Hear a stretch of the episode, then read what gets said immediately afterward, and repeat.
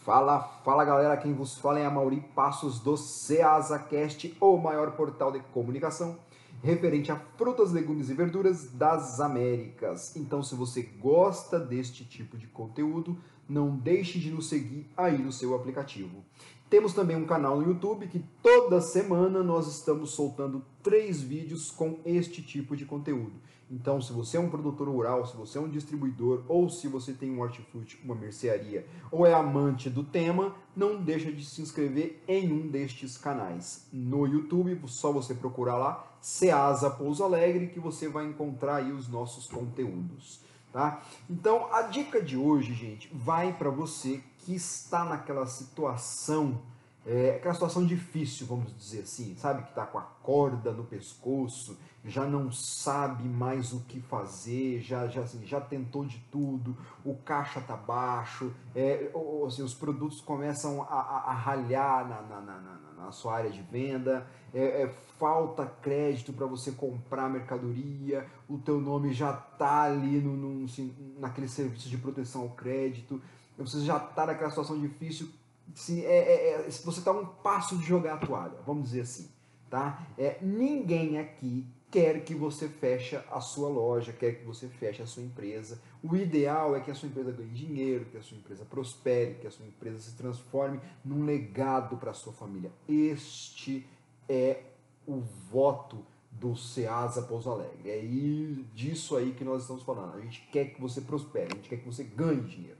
Tá? Mas imagine que você é, chegou até este meio de comunicação e está nessa situação. Tá? Você já está numa situação difícil, o seu caderninho de fiado só aumenta, é, você já não tem é, verba para fazer nada de diferente, é, o oxigênio, a tua energia, principalmente, tá, gente? A tua energia já não é a mesma daquela que você tinha quando você abriu o teu negócio com, com sangue nos olhos e, e, brilho no olhar, tesão para ir trabalhar. É, é, vamos imaginar que você já não tenha mais nada disso, é, tá matando um leão por dia. Tá? Vamos imaginar que você esteja ali, ó, é, fazendo cedo para comer à tarde. Tá? Então, é, eu vou te dar aqui três dicas que podem te ajudar a ganhar mais tempo no mercado.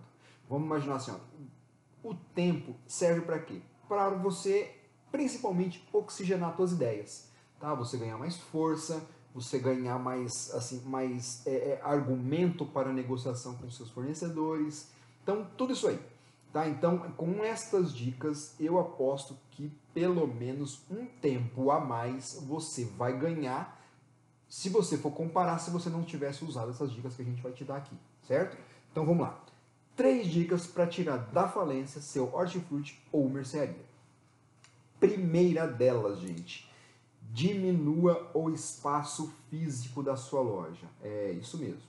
É, sabe o que acontece? Quando a gente está neste processo de, de, de, quase fechamento, o que a gente vai? É, primeiramente, a gente começa a comprar menos, tá? Comprando menos, é, a gente já não tem produto suficiente para encher todas as nossas gôndolas, todas as nossas bancas.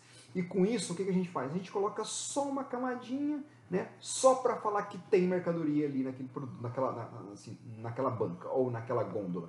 Né? A gente faz uma frentinha só do produto e já acha que ah, por ter alguma coisinha ali o cliente não vai nem perceber. Mas saiba que o cliente percebe, o cliente fala e o cliente, a primeira coisa que ele, ele imagina quando ele chega na tua loja e a tua loja está nessa situação né, de muito buraco na área de venda, é, ele tem uma, a, a, impressão de que ele chegou no fim da feira, tá? E a gente sabe que ninguém quer comprar no fim de feira, porque só sobrou o resto. Então ele, ele pode ser que ele leve alguma coisinha ali, mas possivelmente esses clientes vão começar a demandar, demandar para a concorrência. Você pode ter certeza disso. Então, qual é a estratégia?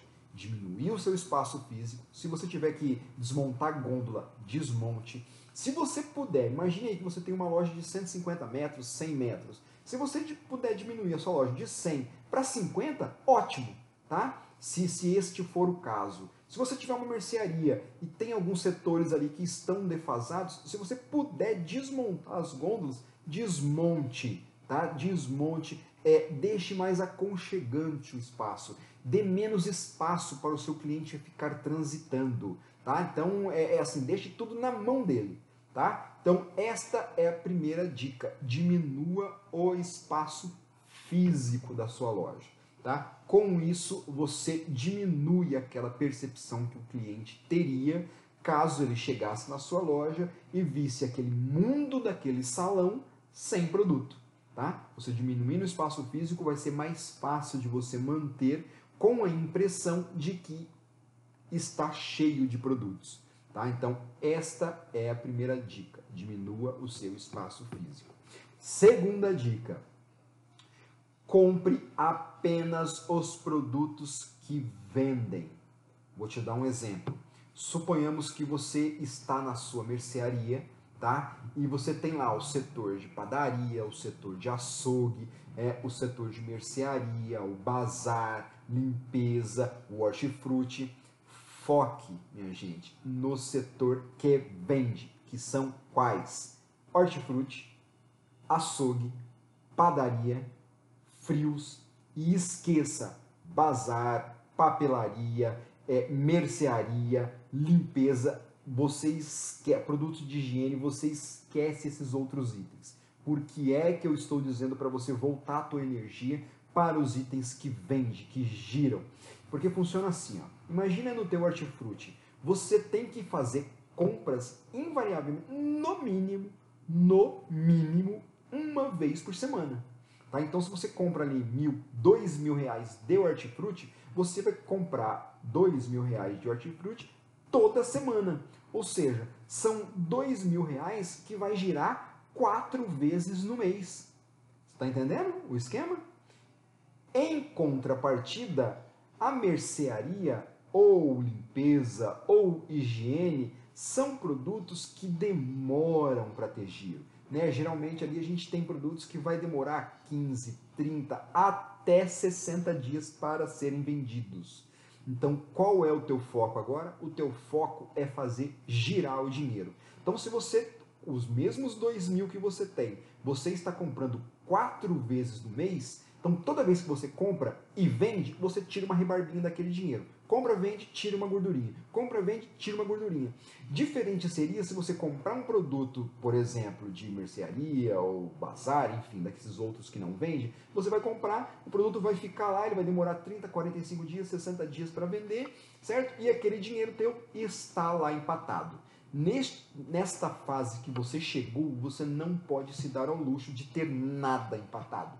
Tá, o, seu, o seu dinheiro vai ter que estar 100% no giro. Tá? E giro no quê? Giro, de, giro em produtos que vendem, né? Para você ter giro, senão você não vai ter giro, tá? Então, foque em produtos que vendem. Se você tiver uma mercearia, foque no seu açougue, foque na sua padaria, foque nos seus frios, foque no seu hortifruti ok? E esqueça as outras áreas. Ah, mas as outras áreas vai ficar com futuro. Se puder desmontar as bancas, desmonte. Se puder desmontar a gôndola, desmonte.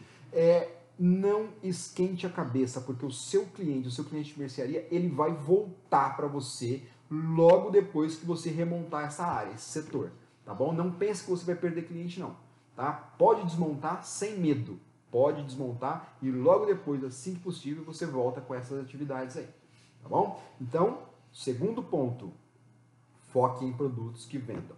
Tá. Terceiro e último ponto, porém não menos importante. Cuide das suas despesas.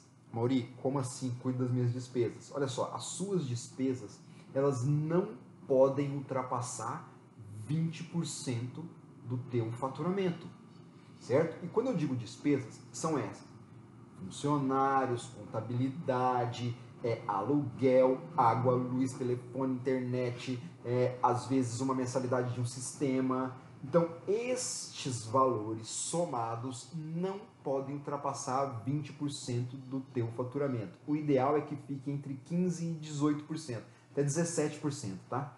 Este é o número ideal. Mas se ele chegar até 20, se ele estiver no 20 ali, ainda é aceitável. Acima disso, você tem que cortar tá? Se é o aluguel, você vai ter que renegociar, vai ter que ir para um ponto mais barato, você tem que negociar. Se é pessoal, se você tem muitos funcionários, você vai ter que cortar, pelo menos neste momento da sua vida, tá bom? O ideal é que você foque em deixá-lo, as tuas despesas, em no máximo 20% do teu faturamento, ok? Então, estas são as dicas que eu tenho para te dar hoje, tá? Então, eu espero que sirva apenas como um, um, um insight, um instalo para você, às vezes, pescar alguma coisinha daí e adaptado ao que você já conhece do teu negócio, bolar uma estratégia para, claro, você sair dessa situação. Beleza? Então, quem vos falou foi a Mauri Passos, do Ceasa Cash. Cash. Não deixe de nos seguir no seu aplicativo. Valeu!